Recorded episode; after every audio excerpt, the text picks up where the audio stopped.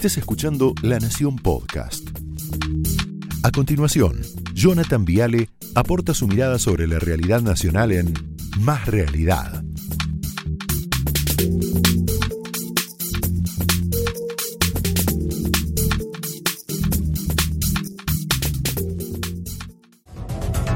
Bueno que va a estar esta noche, ya lo veo, Melconian, está por ahí Carlitos. Notón, hoy es el Día de la Economía, muy, muy fuerte con riesgo país a 1.900 puntos, así que en un rato Carlos Melconian mano a mano con nosotros. Bueno, dicen que la... Uy, fuerte, no la había visto la carátula. Me sorprenden. Bueno, dicen que la virome es un invento argentino, ¿no? En realidad, hoy lo cuenta muy bien el amigo Fernando González, el inventor fue Ladislao Viró. Viró, un húngaro que vino a la Argentina en 1940, se escapa de, de los nazis, tipo era zurdo. Entonces diseñó acá en Buenos Aires una lapicera que volcaba al papel menos tinta que la tradicional, algo como lo que están viendo ahí, la famosa Vic, ¿no? Bueno, Ladislao Viró se llamaba, juega con su apellido y la bautiza Virome. ¿Qué terminó pasando? La Virome o la lapicera, mira qué linda, se convirtió en una especie de atributo de poder, yo te diría. De hecho, en la Argentina, el que tiene la lapicera, de alguna manera, manda.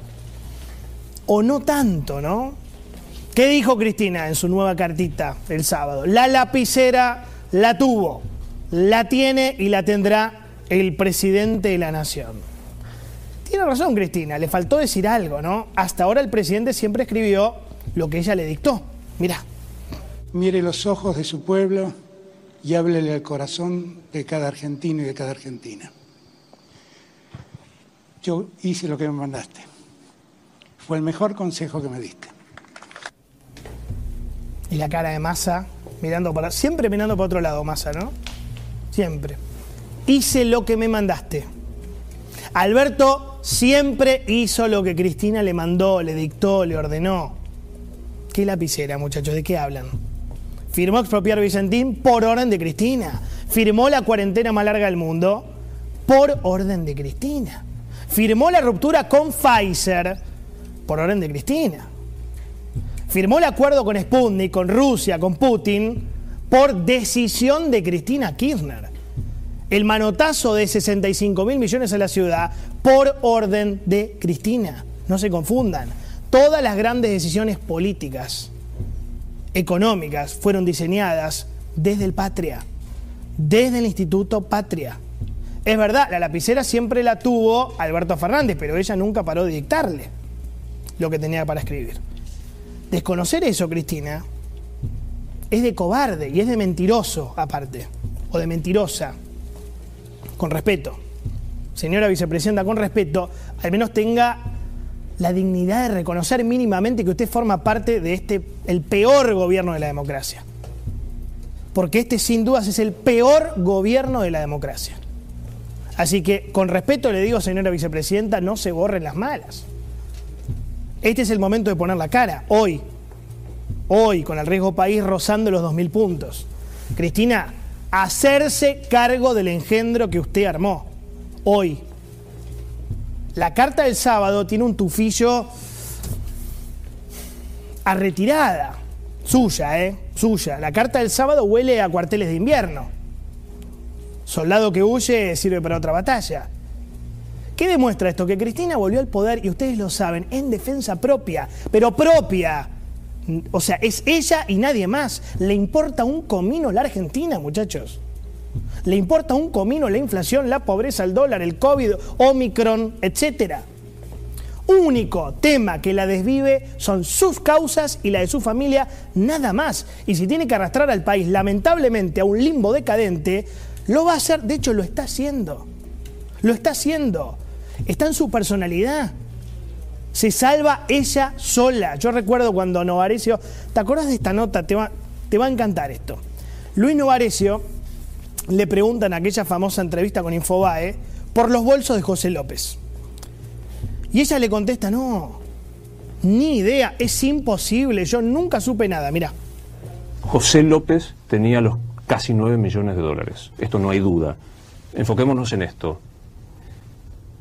¿Puede creerse que un secretario de Estado suyo que comenzó a trabajar con el doctor Néstor Kirchner en 1990 en Río Gallegos como secretario de Planeamiento. No, nunca fue secretario de Planeamiento en Río Gallegos. no. Fue secretario de Obras Públicas y No, tampoco. Urbanismo. Sí, sí. No, Fue secretario de Obras Públicas y Urbanismo en, la provincia.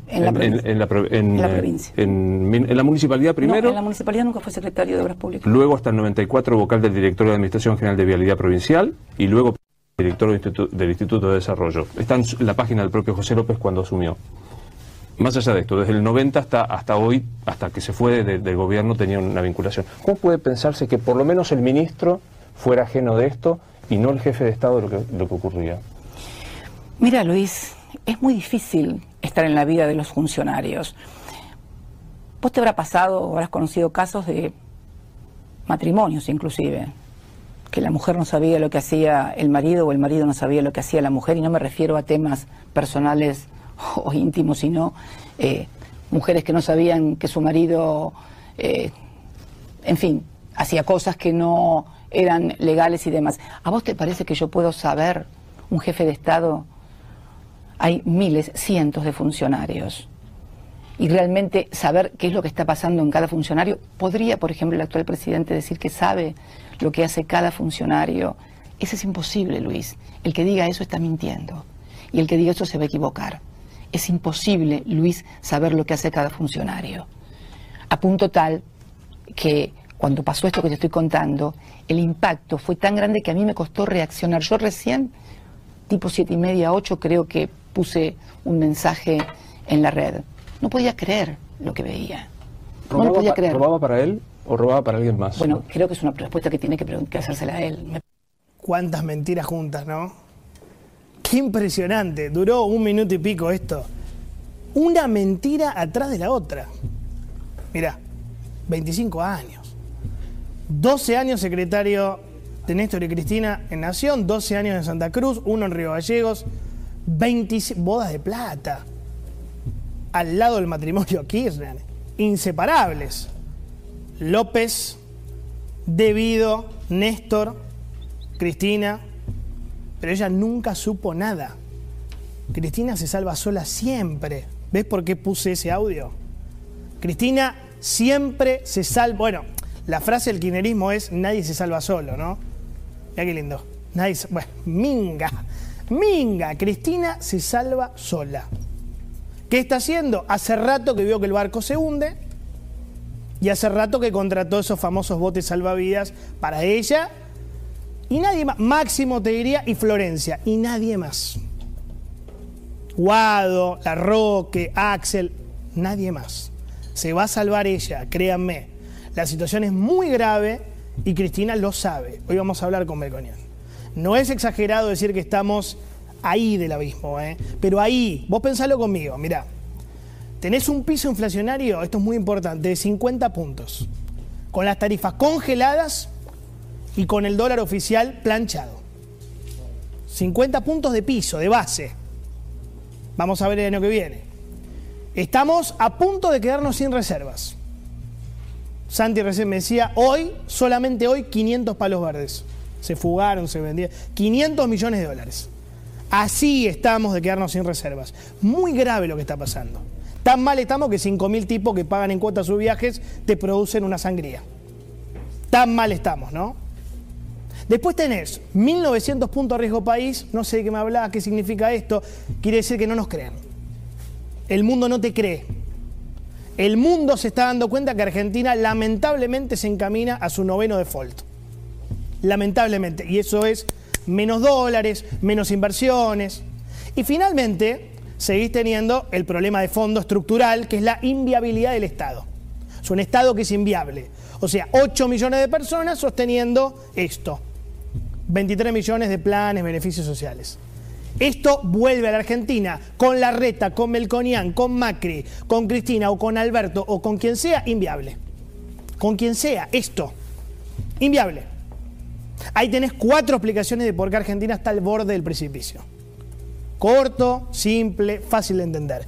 ¿Qué hace Cristina? En el peor momento desaparece, se corre, se escapa, huye, se borra. Se borra. La decisión política que acaba de tomar la vicepresidenta es dejarlo solo a su monigote para que se prenda fuego. ¿Qué es lo que ve Cristina? Esto, mira, encuesta. 72% de los argentinos reprueba la gestión de Alberto. San Andrés. 72%. ¿Qué dice Cristina? No, la lapicera siempre la tuvo, la tiene, la tendrá. Alberto, yo no. Yo no tengo nada que ver. ¿Qué más ve Cristina? Mirá la encuesta regional, regional. Por favor, mira esto.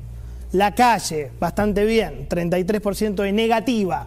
AMLO en México, 34. Lazo en Ecuador, 43. Castillo en Perú, 45. Bolsonaro, sin, mirá, está peor Alberto que Bolsonaro, hermano. Duque, 60. Alberto, 61. Y Piñera, que está chocando todo, 71. Anteúltima peor imagen de los presidentes de la región. Anteúltima peor imagen de todos los presidentes de la región, según esta consultora.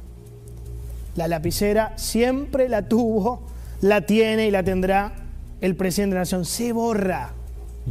Yo no soy parte de este gobierno inútiles, como dice Vallejo, ¿no? que confunde Asia con África. Esta es la carta de Cristina.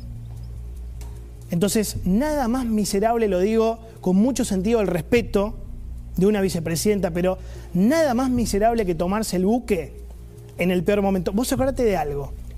Los hombres cobardes mueren muchas veces, los valientes solo una. Opiniones libres, hechos sagrados, señores, bienvenidos. Esto fue Más Realidad, un podcast exclusivo de La Nación. Escucha todos los programas de La Nación Podcast en www.lanacion.com.ar. Suscríbete para no perderte ningún episodio. Estamos en Spotify, Apple Podcast, Google Podcast y en tu reproductor de podcast favorito. Seguí escuchando La Nación Podcast.